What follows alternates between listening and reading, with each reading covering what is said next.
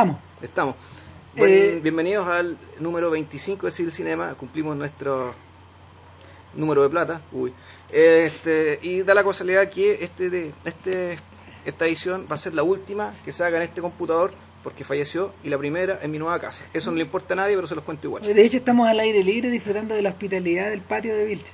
Eh, sí, eh, está, así que si se escucha mal, se escuchan pajaritos, el viento, qué sé yo. Era la idea. Sí, envíennos. Gracias. Este, bueno, eh, esto... Son como las 6 de la tarde. No, ya van a ser un cuarto para las 7 de la tarde, día 27 de diciembre del año 2009. casi Día de Inocentes. Y escogimos esta ocasión porque esco- escogimos esta ocasión eh, finalizando el 2000 el 2009 y finalizando de algún modo La esta década, década de los digamos. 00 de El- los- los notice, como se dice claro, en inglés. para conversar acerca de la década precisamente. Y en realidad más que más que una perorata eh, inquisitiva o, o- o tirar juicios para todos lados, la verdad es que me gustaría que en el fondo nos fuéramos haciendo preguntas. Ok. Eh, ¿Cómo fue el cine de esta década para ti? Partamos por lo más fácil, po. o, lo- o tal vez lo más complicado. Es una pregunta bien difícil. Primero porque me la acabas de lanzar, digamos, no la preparé. El, mira, hay que, hay que, hay que decir algo antes de, antes de, antes de largarse, digamos, que con una, hablar al respecto. Entre 1999 y 2000, 2001 se filmó una cantidad enorme de muy buenas películas a nivel de mainstream, a nivel de cine comercial. Si uno, eh, si uno empieza a enumerarlas, se da cuenta lo afortunado que fue de ser cinéfilo en aquellos años, digamos, de la cantidad de buenas películas que había en los cines. Y uno igual se quejaba de lleno que no se filmaban padrinos, qué sé yo, y todo lo que se quiera. Pero el punto es que, pensando, viéndolo ahora, digamos, en el estado las, con el estado de las cosas, lo que la secuencia de obras maestras, tal vez de alcance más pequeño, o nuevos clásicos, como nuestro querido amigo Ramírez le gustó bautizarla, fue algo bien notable y algo que era bien de agradecer. En ese sentido, lo que ha pasado en la década, uno podría pensar es que, eh, en primer lugar, más allá de la cantidad, de las, la calidad de las películas, el tipo de película que se está haciendo, eh, podríamos ver que eh, un debilitamiento progresivo del, del, del cine como mercado para exhibir las películas. Y, que se, y que se expresa, digamos, en la, en la calidad de las mismas películas. Lo que pasó en ese momento, de alguna manera, es que nos estábamos enfrentando a la aparición de, de cineastas, tanto americanos como Europeos, como asiáticos, europeos, digamos. asiáticos, latinos, que de algún modo fueron hijos de eh, esta generación setentera de directores de cine que de algún modo heredaron la heredaron la tradición del cine clásico. Claro. y por otro lado también eh, merca- merca- mar- mm, eh, mercantilmente eran hijos de un, de un de un sistema comercial de distribución de películas que estaba que había permitido una muy buena cobertura. Claro. entonces de alguna manera las películas que no encontraban su que no encontraban su público en el cine lo encontraban en el VHS y estaba muy extendida esa estaba muy extendido el mercado. Todavía todavía se movía bien y eh, la primera ola de aparición de los DVD masificó simplemente esa tendencia Ya, perfecto. de alguna manera eh, el, el- la- el joven Chamalan por decirlo de alguna forma o las primeras películas de Wes Anderson Magnolia o o, o Boogie Nights por ejemplo eh, o American Beauty y todas estas cosas que pavimentaron la entrada de esta década Y entre ellos, bueno, la- el ascenso de Fincher, digamos. claro venía, venían con un vuelito Mm. Ahora, ¿y, y, y qué te parecía en términos.? O sea, yo creo, me parece que esta década además es una década de mundialización, es decir, donde ya se empieza, creo, digamos, donde uno podría decir que ha crecido también el acceso, se ha multiplicado el acceso, digamos, a cines de distintos lados, por tanto, hay más, ¿cómo puedo decirlo de alguna manera? Hay más presencia, digamos. Claro. Presencia de las, de, de- de las películas extraoccidentales, extraestadounidenses acá y nosotros, digamos, que este- siendo capaces también de, atrás de la piratería, digamos, de otros medios, digamos, conocer más cosas. de alguna manera se cumplieron dos sueños de dos personas que en el fondo eh, habían sido ninguneadas en su momento por por la por la locura que, que, que había manifestado al tirarlo que una una eh, respecto a la de la mundialización es el sueño de Henri Langlois pues, de una cinemateca global en el fondo Y es Internet, digamos, está- está claro, claro. que, que la, la cinemateca francesa fue reemplazada por los torrents por decirlo de alguna forma y el sueño de Coppola de que la- las ganas de que eh, prácticamente cualquier persona con una cámara o con un, o, con un computador que le permitiera editar pudiera hacer una película eh, con características profesionales Coppola, Coppola soñaba eso ya en 1983, cuando, está, cuando él estaba quebrado por haber tratado de hacer algo parecido. Bueno, F for Fake de Orson Welles, ¿de qué año es? F for Fake eh, es del año 73. Y, y en el fondo fue fruto de fue fruto de una actitud muy similar. Claro, o sea, el- fue una actitud bien panca, o sea, esto de filmar Claro. con lo que hay, recortar por aquí por allá, filmar con V8, porque Orson Welles estaba muy consciente de que pasaba un porcentaje desproporcionado a su tiempo consiguiéndose la plata para filmar las películas, y él decía Claro. que es una forma muy miserable de vivir, y bueno, la solución a la larga, y él se dio cuenta por el hartajo, digamos, por el hastío de tener que lidiar con productores mandriles que no lo entendían, era eso, digamos, agarrar una cámara, filmar y Ahora, a mont- a montar, digamos, Lo, por divert- lo divertido es que películas como, como, F, como F for Fake o como sus equivalentes en otros cineastas, como las películas de Jonas Mekas o que, que esas, esas especies de diarios de vida que, sea, que, que él mismo se armaba, eh, o por ejemplo We Can Go Home Again, esta película bien similar que hizo Nicolas Rey con sus alumnos, de apuros pedazos. Ahora, fruto de la mundialización, están siendo vistas. De hecho, este año, eh, no me acuerdo en cuál de estos festivales grandes, ponte tú que sea el de Cannes, van a estrenar el eh, We Can Go Home Again por fin, como la, Ah. en una versión como la gente, restaurada y todo eso. Entonces, eh, el, el DVD y la digitalización ha permitido que, que estas locuras emprendidas por estos, estos sujetos pudieran ser vistas en otros lados. Ahora, por otro lado, yo creo que de la mano de la mundialización también va una especie, una suerte como de, de compartimentalización o regionalización extrema ya. al mismo tiempo. ¿Cómo, cómo se llama? ¿Cómo era lo que decía Martínez, nuestro amigo negro? Él decía, eh, él, él hablaba como de la barriolización. Ya. Tenía un término en inglés para, para pero en, en el fondo O sea, era... que, que acompañado con lo, con lo global está lo extremadamente local. Claro, y que en el fondo eh, esta, esta especie de esta especie de tentáculos que se extienden globalmente permiten la difusión de las cosas locales como nunca antes. Ya. ¿Sabéis que antes de seguir con las tendencias, yo creo que sería bueno ya empezar a hablar de películas y ojalá de películas que tengan alguna relación con estas tendencias? La primera que se me viene a la mente, y creo que es una película que tú estarás de acuerdo conmigo, digamos que es una de las películas de la década, no, tan- no solo por lo buena, sino también por lo por su relación con la década, digamos, por, el hecho de ser un espejo muy muy muy potente digamos, del, del tiempo en que fue filmada. Bueno, es Imperio, de Uh, sí, increíble. ¿En qué sentido? Eh, para mí esto es una películas de la década porque eh, apunta muy bien a lo que estamos hablando delante en términos de la mundialización, es decir, de, de que el, la fábrica de ilusiones que es Hollywood, digamos, la, la- esta usina, digamos, que esta industria, es una industria que, bueno, que es consumida en otros países, en este caso David Lynch escogió Polonia para mostrar el efecto, bueno, el, el efecto de la industria del entretenimiento en las personas de otras realidades, de otras partes del mundo, en este caso una prostituta polaca. El- la película eh, me- me- ¿Podemos llamar la película? Para mí es película, en el sentido de que lo que pasa es que no es historia. En el fondo esto no, no, no, no, no- no- lo que te cuentan no es propiamente una historia. Y respecto a la tendencia de las historias también vamos a hablar, porque esa otra tendencia de la década. Es que, es que en realidad lo que te cuentan es un proceso. ¿Y el proceso qué proceso? El proceso, y de ahí el nombre en cierto sentido, en el que desde la industria del entretenimi- desde el entretenimiento, desde en este caso, desde la elaboración de películas y su y, y de películas que en cierto sentido tienen una relación media torcida con la realidad, claro. eh, son películas que de una u otra manera satisfacen necesidades de quien las ve, al mismo tiempo que modifican su, su existencia y terminan alterando su, su subjetividad. De hecho, toda esta, todas estas escenas de la película en que Laura Dern termina apropiándose, con- termina básicamente no solamente actuando en la película, sino también actuando cosas que le pasaban a, su, a, a la prostituta polaca que estaba viendo la película en la que ella actuaba. Claro. Lo que te está mostrando digamos, es, es que es, el, eh, volvemos a decirlo, el impacto, la infiltración, la creación, por decirlo de alguna manera, de un imperio. Es decir, de una manera de una manera única de ver el mundo, hecha a través de esta industria en particular. Y, eh, y además lo, muy, lo interesante que es que también te lo, te lo muestra contándolo desde la perspectiva de los, de los entre comillas, las estrellas, en este caso las, las mujeres estrellas que, que se prestan para esto, que en realidad están siendo explotadas, para colmo. Que ese era un tema que venía antes en Mulholland Mulholland Drive. Exactamente. Digamos, o sea, que la, la mu- las mujeres, en particular las mujeres estrellas en Hollywood, digamos, son, la, son, son la carne de cañón más triste del mundo. ¿Por qué? Porque, claro, durante un tiempo llevan una vida estelar, pero la juventud se va, digamos, son maltratadas. Bueno, de hecho, una película no tan seria como Notting Hill habla de eso.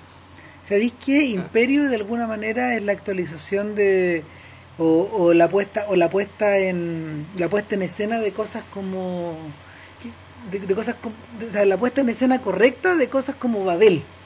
Babel es una película que de alguna manera apuntaba a generar una reacción similar, pero que se le cayó en el camino fruto de su propia fruto de su propia sandez. Y hubo muchas películas que trataron de crear ese efecto como global en Claro. esta década, Bueno, pero no resultó. otra más ridícula, como el efecto mariposa, como el hecho como de la conexión a través de sucesos y que la tecnología te permite tal y cual cosa. A mí, a mí me parece que Lynch va mucho más al callo, va mucho más al, va mucho más al hueso, en el sentido de que hay un tentáculo, digamos, de lo que se llama el imperio dentro del... Ojo, que es imperio, no imperialismo, y aquí ya nos metemos con la distinción que hace Tony Negri, digamos, el- este, un, un- un intelectual italiano respecto que el imperio es, por decirlo de alguna manera, es un entramado institucional que termina dominando el mundo. No es el imperialismo estadounidense, no es el imperialismo de un país, sino que el imperio, eh, el imperio opera a través de las instituciones multinacionales, desde la ONU y desde, en este caso, eh, industrias tan universalmente establecidas como, digamos, el arte, aunque sea de Estados Unidos, pero en realidad no es, no es imperialismo estadounidense. En el fondo, ahí- lo que me gusta es que el imperio es- realmente es mundial, pero como además como medio como medio de producción, digamos, eh, tiene sus explotados. En este caso, los explotados son las mujeres. El la idea la idea que está la idea que está detrás de la película de alguna o sea, eh, eh, en, en, en, en hartas maneras eh, refleja bien curiosamente la manera en que él, él abordó la, la obra po, porque él no la abordó desde el punto de vista imperial desde No. bajo ningún sentido ¿por qué? porque Lynch Lynch al, al revés que en su filme anterior que había sido hecho desde dentro del imperio por decirlo de alguna Pero forma pagado por los franceses. claro pagado por los franceses porque, estaba- porque el Pagado- imperio no quería pagar por eso. el imperio pagó por una parte. Eh, en esta ocasión él fue el camarógrafo, fue el diseñador de producción, fue el tipo que hizo los muebles, el tipo que hizo la música, el tipo que hizo el sonido. Entonces, eh, y, y con una cámara vieja. Y, y te da la sensación de que eh, él abordó eh, esta narrativa o lo que o lo que sea que quiso hacer desde un punto de vista artesanal. Y en ese sentido, por ejemplo, su pega tiene mucho en común con lo que con lo que pudo, con lo que de alguna forma puede estar haciendo gente tan distinta como Kiarostami, Claro. que hizo cosas parecidas durante la década, como el mismo Larry David, Ya. que en la televisión eh, en el fondo sacó la cámara para afuera, pues, utilizó los recursos del imperio como para contar su propia para contar lo que a él le interesaba. Claro. Eh, y, y en cierta en cierta medida las cosas que Lynch había aprendido de, de subir cosas a internet. Y yo creo que ahora hacemos la pausa cognitiva y de ahí volvemos con internet. Volvemos con internet o. Bueno, ahí volveremos con algo.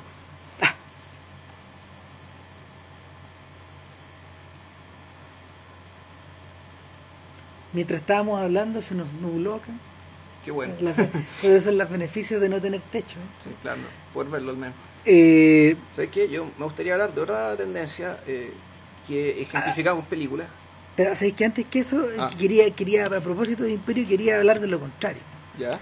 Quería hablar de Gigi, que para mí es el otro es la otra tendencia en película eh, profunda profunda de esta década. ¿Sí? Ya. Sí. Expláyate. Eh, serían dos otras cosas. Una es una suerte de vuelta al intimismo. Ya. que se repitió una y otra vez, ya sea por ejemplo en el cine de gente como Lucrecia Martel o en el cine de o en el cine de de coreanos como Hong Sang-soo Sí, claro. o, o de o de o de franceses por ejemplo como como Laurent Cantet en- entre los muros eh, una y otra vez esta idea de que en el fondo eh, no tenéis que no tenéis que depender ni de un gran tema ni tenéis que depender de una mm, no tenéis que tampoco depender ni de, un- de un gran guion tampoco sino que el, el lo que lo que va conduciendo esas películas probablemente es un sentido como del tiempo o de su época yo siento yo siento que Gigi por ejemplo eh, ver, pero antes déjame hacer una pregunta, porque vamos a hacer preguntas. El intimismo es muy viejo, digamos. Entonces, Sí. la pregunta es: ¿este intimismo de ahora, qué tenía particular respecto a los intimismos anteriores, por ejemplo? Ah, a ver, el, intimi- el intimismo, el intimismo en, en, las en- en décadas anteriores está, está esencialmente ligado al género, a las, peli- a las películas de o género. sea, drama. Una película intimista, por ejemplo, podía ser un drama, podía ser un romance, pero no podía ser una de acción, por ejemplo, en principio, Claro. o no podía ser un documental. Eh, sin, em- sin embargo, el, Yo creo, yo creo que es un intimismo que tiene que ver, tiene que ver con la sensación de que, punto uno, el interés por las vidas privadas ha ido aumentando Ya. a través de los reality y a través de otras cosas. O sea, será más interés de la vida privada. O sea, sí, en el fondo Sí. es interés, o mejor dicho, es tolerancia del público a enterarse de cosas que ahora importan que antes tal vez no importaban. Pero yo creo que también tienen ganas de consumir más. O sea, de hecho, tú también, también lo veis con basura, como por ejemplo la, lo- los realities de VH1. Ya. Es lo que conversamos la semana pasada con Hoop Dreams. Pero también eh, tiene que ver con la sensación eh, cada vez más extendida de que la gente en distintas partes del mundo experimenta cosas similares. Yo creo que lo que mejor transmite Gigi es esta sensación de que la familia puede parecerse a alguien que tú has conocido, o puede parecerse a la tuya, o puede parecerse un pedazo de tu vida, Ahora, o algo que no has vivido todavía. Ahora pero el intimismo de gente como Osu, digamos, también genera ese efecto. Sí, pero, el- pero Osu tenía la dificultad de que durante, estamos hablando desde un punto de vista occidental, Osu tenía la dificultad de que durante toda su carrera eh, en Occidente él fue percibido como un realizador de cine arte, en circunstancias que en Japón él no lo era. Ya. En Japón, en Japón Él hacía drama. él hacía dramas, él era, era una persona muy respetada, era como un director de teatro, pero pero en Occidente no, po, ni Kurosawa, ni Osu, ni Misoguchi, ni todos los otros maestros orientales. Es que hasta eso uno podría preguntarse si es que existía el, el género de cine arte ya, como para, para, como para catalogar a sus grandes maestros de esa manera, o simplemente para eran cineastas más nomás. O tenían un estatus como de, gran artesano, gran maestro en un arte, como podía ser un fabricante de espadas o un buen, o, o- o un buen alfarero, digamos. Es que yo- Pensando que la, la artesanía tiene la, la atribución de, de la maestría en la, artesan- en la artesanía, digamos. Claro, no tiene sé. ciertas implicancias morales, digamos, no solamente técnicas. Yo creo, yo creo que, yo creo que de alguna manera eh, las barreras se levantaron y el hecho de que, no sé, po, de que eh, Gigi pueda ser leída casi como una teleserie en circunstancias que gran arte, Claro.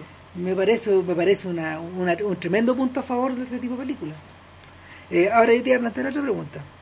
Eh, y es respecto de la manera en que vemos las cosas. Yo sé que en el fondo cambió, pero cambió para siempre. Yo me refiero a que partimos la década viendo las películas en cassette, la estamos terminando, estamos terminando la, la década viendo películas en Blu-ray. ar- en Blu-ray, no, y en, y en archivos de Claro. 700 megas. El- ah, el archivo de 700 megas, sí, claro. Van en el bolsillo. Cambió para siempre, ¿no? Eh, no lo sé. No, a ver, primero, nada cambia para siempre. O sea, o mejor dicho, va- sobre este cambio habrá otro cambio. Ya. Y el, lo, que, lo que tenemos ahora es que es bueno lo que, habla, lo que hablamos delante, es decir, la biblioteca, la Cinemateca Universal ya está. Al mismo tiempo, existe una tendencia para otro tipo, existe un fenó- una tendencia que se llama el satisficing, que consiste en que, y no tiene que ver solo con el cine, sino con casi todas las formas de transmisión de información que tenemos, que consiste en que la gente tiende a conformarse con información de peor calidad en aras de la comodidad. Es decir, estamos dispuestos a ver imágenes de mala calidad si que están en YouTube, estamos dispuestos a escuchar archivos de MP3 cuya compresión, digamos, es bastante mediocre en comparación como sonaba en vinilo, por ejemplo, pero por la comodidad de tenerlos dentro de nuestros iPods. Estamos, nos satisface el hecho de ver capsulitas de información en, que sé en blogs o en, o en portales En vez de leer un artículo más en vez del largo. artículo completo, digamos, y eso, el fenómeno USA Today, por ejemplo, eh, es eso. Entonces, bueno, las fotos de baja resolución, digamos, sacamos fotos de, mala, de baja resolución en, la- en las cámaras fotográficas, pero estamos dispuestos a hacerlo porque es más cómodo sacarla con el celular.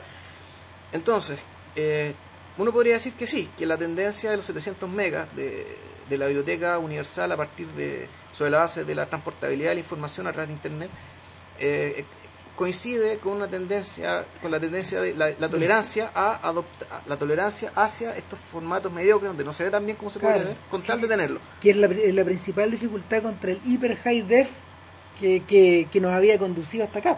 Ahora, lo que pasa es que las dos tendencias coexisten. Ahora, me parece que el Blu-ray, por ejemplo, es, es la excepción. O sea, la tendencia general apunta hacia el otro lado, Sí. apunta hacia la ubicuidad y hacia la comodidad de la obtención de la información en aras de una calidad menor.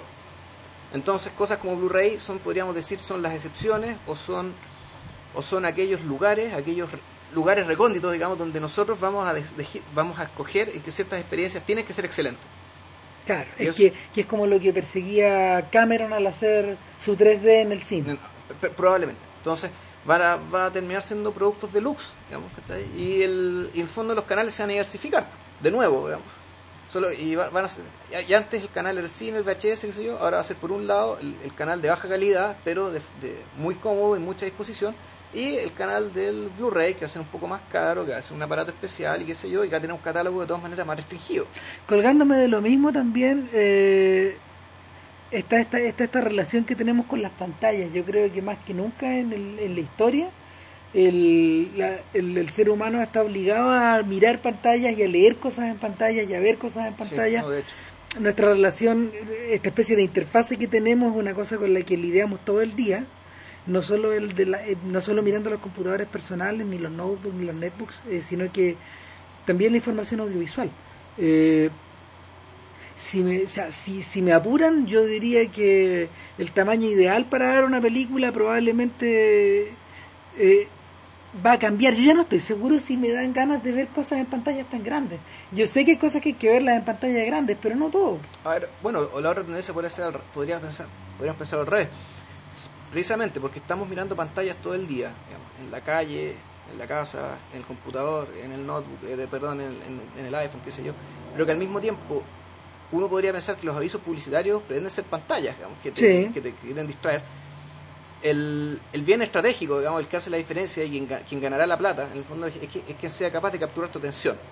En la medida que tu atención es, sujeto, eh, es sujeta a ese bombardeo permanente, eh, probablemente nuestra atención es una atención que está destinada a distraerse y por tanto lo más lógico sería que las pantallas sean cada vez más grandes de modo que no haya escapatoria posible. O sea, la, la- la pantalla de cine, el, el IMAX, digamos, ¿cachai? que Claro, está pensado bueno. ya para que, el, para que tu, tu- tu atención no pueda, no pueda huir para hacia ningún lado. Eh, lo que ha pasado con el IMAX, que, que lástima que aquí no hay, pero, pero en el fondo, Pero ya habrá eh, uno. en las partes donde hay, previo 5 millones de dólares. Ay, ya. No, es caro.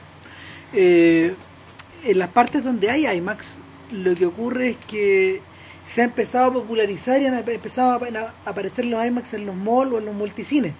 El, pro- el problema es que ahí ya comprometieron el tamaño. Ya no son tan grandes como los originales. Ya son IMAX truchos, o sea, Claro, entonces, aún así, ¿te- ¿viste que hay un problema? Yo creo que yo creo que hay una relación medio extraña entre los tamaños. Yo yo tengo la sensación de que las personas van a quedar van a que van a, van a adoptar una pantalla para sí que sea como de unas 10 y tantas pulgadas, que es como Claro. la apuesta de Apple, y van a optar por pantallas como de unas 40 o 50 pulgadas dentro de las casas. Uy. Sí, Ya. grande.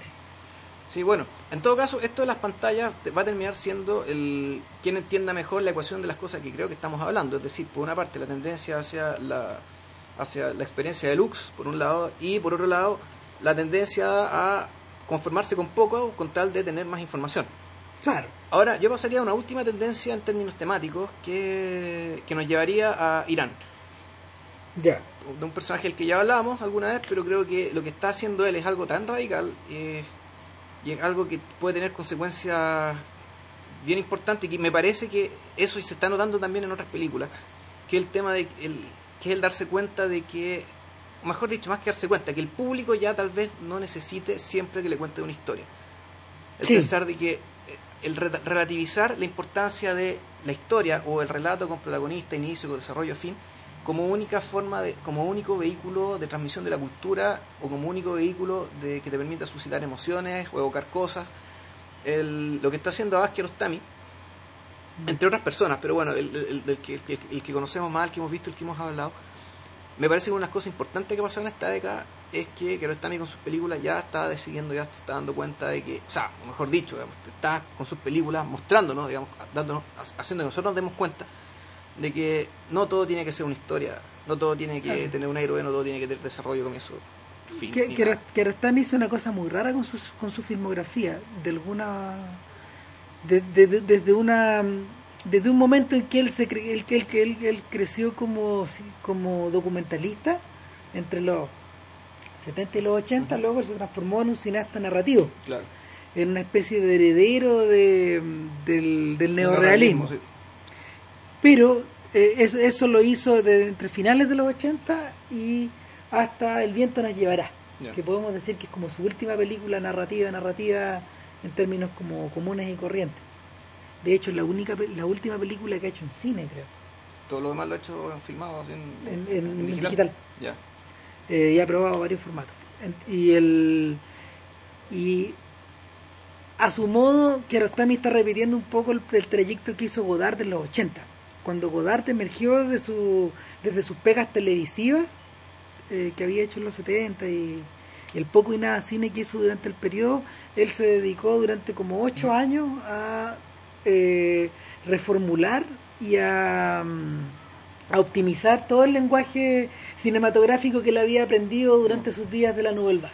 Entonces las películas se transformaron en aparatos hiperdinámicos, hiperdinámicos y lugares de multientrada, donde tú podías entrar de un montón de formas y podías entrar desde la banda sonora o de las imágenes o de las referencias, eh, ya sea visuales o por escrito. Llegó al extremo en Nouvelle Vague, que es una película de, que- de la que algún día comentaremos, Siempre para, es lo mismo. para el horror de Vilche, ¿no? Porque, eh, el, pero en, en Nouvelle Vague lo que la gente dice y lo que la, y lo que la gente hace o lo que o lo que uno ve que hace prácticamente no tienen nada que ver. Están en, están en están en perpetua en perpetua batalla en perpetua lucha. Eh, Kiarostami lo que hizo de, al- de alguna forma fue suicidarse como cineasta y emerger, emerger como otra cosa. Es que realmente, claro, lo que, lo que hace Godard es, es una es básicamente mucha libertad para jugar con los elementos que antes se- cuya relación antes se da por sentada y siempre la música aparece en tal lado, qué sé yo, y los diálogos funcionan de tal manera, bueno, Godard juega con eso. Eh, y lo da vuelta, lo invierte, hace dodecafonismo cinematográfico, por decirlo de alguna manera, o serialismo cinematográfico, y todavía está en esa y todavía está en eso, y, y qué bueno que está así. El punto es que Kiarostami lo que hizo, Ramírez, Ramírez acaba de decirlo que es un suicidio. Sí, En realidad es, es- como, es como un suicidio cinematográfico. Para mí es como un... Pero no, no, no, no, en el mal sentido, sino que se convirtió en otro, otro es, tipo de es como la, es como la sinfonía esta de Haydn, la despedida, en que los músicos se empiezan a ir.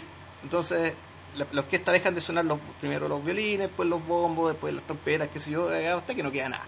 Claro, Y un- aquí, es, eh, con Kiarostami más o menos lo mismo, estamos hablando de cine de la sustracción, no de la mezcla, Claro. no de la subversión, sino de Claro. sustracción, en un, sustracción, en- sustracción. en un mundo, por ejemplo, donde hay gente como David Fincher o como Paul Thomas Anderson que todavía confían en una en, la- en que la complejidad de sus estructuras le va a permitir crear cosas nuevas, es igual que Michael Mann, Eh, Kiarostami lo barrió todo, barrió todo, dejó la casa vacía eh, y, y hizo una operación similar a la que hace José Luis Guerín. Yo creo que es un gallo que le sigue los pasos Probablemente. de una manera de una manera bien metódica, de una manera bien simple, hablando de otras cosas. Lo, lo que ocurre es que Kiarostami, por ejemplo, en TEN redujo la ecuación, eso eso lo, lo- lo dijimos en otro podcast, lo, redujo la ecuación del el montaje, de los diálogos, de la sucesión dramática, La improvisación. la progresión dramática, perdón, la improvisación, a su mínimo recurso.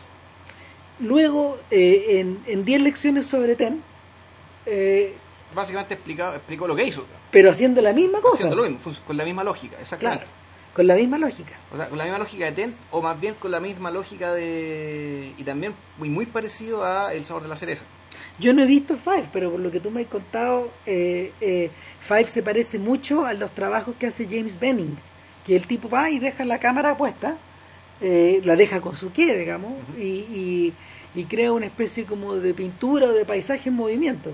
A ver, a- a- creo que esto lo hablamos la otra vez, pero a mí lo que me pareció que hizo con Five era dejar la cámara puesta y, y dejar que ocurriera una historia por sí sola. Seguía siendo historia, Claro. pero una historia que escogía el entorno. El entorno escogía su historia. Por Claro. ejemplo, ponía la cámara en una parte y pasaba unos patitos hacia un lado, y al cabo de un rato, los mismos patitos pasaban para el otro lado. Es como lo que te conté una vez de, esta- de, de Benning, que yo, una, que, que yo una vez vi una película donde él ponía la cámara en una cancha de fútbol, en cine, ojo, no en video, y la cámara captaba un gol. ya. y se veía el gol al fondo. Entonces, el, el, el buen dejó la cámara puesta y la carga llegó y el corte que le pegó fue en el gol, pero grabó el gol. Claro. Ya. O sea, es perfecto. Eh, pero, sí, bueno, pero sigamos rematando lo de que está antes de que se nos acabe el tiempo. Este, no, nada, bueno. Eh, bueno, pero ¿hacia dónde apunta? ¿Hacia dónde apunta? No, para mí apunta hacia, yo creo que esto es un cambio, puede ser un cambio importante en la cultura, el, el que, el, el que en términos ya más masivos o sea, haya una, una no necesidad imperiosa que todo tenga que ser historia, que no tenga que ser eh, drama, que no tenga que ser, no- que no todo tenga tenga que pasar sobre la base de la identificación, digamos, con un personaje. Yo creo que si eso ocurre, digamos, eh, estamos hablando de un cambio bien importante, al menos dentro del cine, pero también tal vez puede que, puede que alcance otras artes, no lo sé. Eh, pero yo en Kiarostami estoy viendo eso. Es como lo que decía uno de los, uno de los cineastas, no me acuerdo el nombre en este momento, es el tipo que hizo Eros Plus Massacre, un cineasta japonés como de la, de la era de la New Wave de ellos. Que él era, él era una suerte de contemporáneo de Osu, pero al mismo tiempo seguidor y discípulo. Y decía que respecto de las películas de Osu, lo que más le llamaba la atención era lo que él llamaba la mirada de los objetos. La mirada de los objetos era, lo, era, era la mirada que los objetos le dirigen a las personas que están actuando el drama en la película. Osu era un maestro en esto porque al hacer eso eh, objetivizaba todo. Objetivizaba todo y de alguna forma eh, quedaba, quedaba patente que lo que realmente importaba era el transcurso del tiempo, el transcurso de las imágenes y no el transcurso del drama. Y en esos momentos vacíos la película se construía y se volvía poderosa. Yo creo que eso tiene relación con lo de Kiarostami. Eh, el, Yo creo que deberíamos dejar ya mi computador, digamos, no es muy bueno y puede que mueran en cualquier muera en momento. cualquier momento, así que yo dejaría la pregunta respecto de que, sin embargo, para mí la película de la década, y sin encontrarle una explicación como las que, de las que hemos mencionado todavía, y tengo que encontrársela y espero escribir sobre eso, eh, fíjate que el viaje de Chihiro, al menos es la, esa es la película que me deja el enigma, digamos, que es una película que no puedo sacar de la cabeza y que creo que algo tiene que ver con nuestro siglo y con, con nuestra década en particular y es algo que no vamos a desentrañar en el par de minutos que le queda. este, eh, este, este podcast, eh, a este capítulo. El, yo querría, yo querría eh, hacer una mención especial de lo que decía en alguna parte, o que de lo que dijo en un artículo de Film Comenta hace un par de años eh, Paul Schrader. Yo creo que es el tipo más lúcido que ha hablado acerca del, de, de, de que, de, lo que, de que lo que viene después. Lo que viene después es la ausencia de canon. Eh, es como una especie de cine hecho a mano. eh, es una es una forma de mirar que no necesariamente va a tener que ver con el cine y, y lo mejor de todo es que no tiene nada que ver tampoco con, con estos agoreros que dicen ay el cine se muere qué pena no no no no no, no, no, no. lo que venga después no lo que venga después en esta década no necesariamente va a tener que ver con el cine yo creo que eso eso es muy interesante Bueno, yo tengo mis dudas respecto a que se vaya a morir el canon. Yo creo que los canon no pueden morir por la sencilla razón de que cumplen un fin demasiado práctico en la cultura. pero yo creo que hay que empezar a hacerlo de nuevo O sea, puede ser, digamos. Como siempre. Canon siempre va a haber, pero el punto es que canon siempre va a haber. Así que, bueno, sin, sin seguir dando la lata, eh, que estén bien. Estaremos supongo que la próxima semana estaremos en la casa Ramírez o aquí mismo, qué sé yo. quedamos con más dudas que cuando empezamos Sí, como siempre. Este, que estén muy bien Chau. y mira chao.